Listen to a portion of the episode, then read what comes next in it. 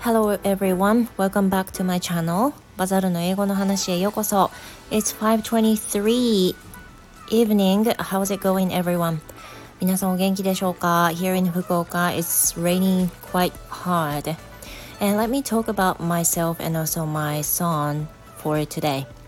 Today, um, in the afternoon, right after my I finished my lessons, I and my son went to orthopedics because you know he still has um, pain on his heel, and the doctor said uh, he has to get the MRI tested, and now he was um, he was said that he fractured his heel on the right on the right foot. Yeah, it was kind of surprised because we didn't think he fractured it again.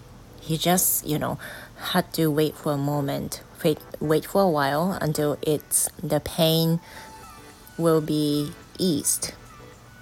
But the result um, was he fractured it and he got to take some rest. But you know, it's okay. It's fine for him to, um, you know, work out, except for the part. So, although I felt a kind of disappointed at the result that doctor said today, but you know, we have to kind of um, understand this is what it happens, you know.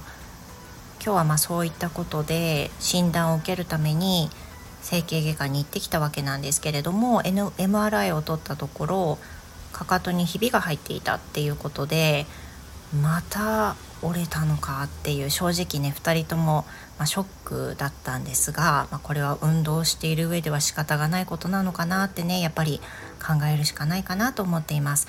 But you know,、uh, the silver lining is that he could work out. He could work out, um, you know, with uh, other parts, other parts of his body. You know, um, otherwise he's gonna be okay. So like this, our summer holiday will end uh, pretty soon, I guess. Yeah, so that's pretty much it for today. And thank you for listening. And I hope to see you tomorrow. Have a great rest of the day, you guys, and see you next time. Goodbye.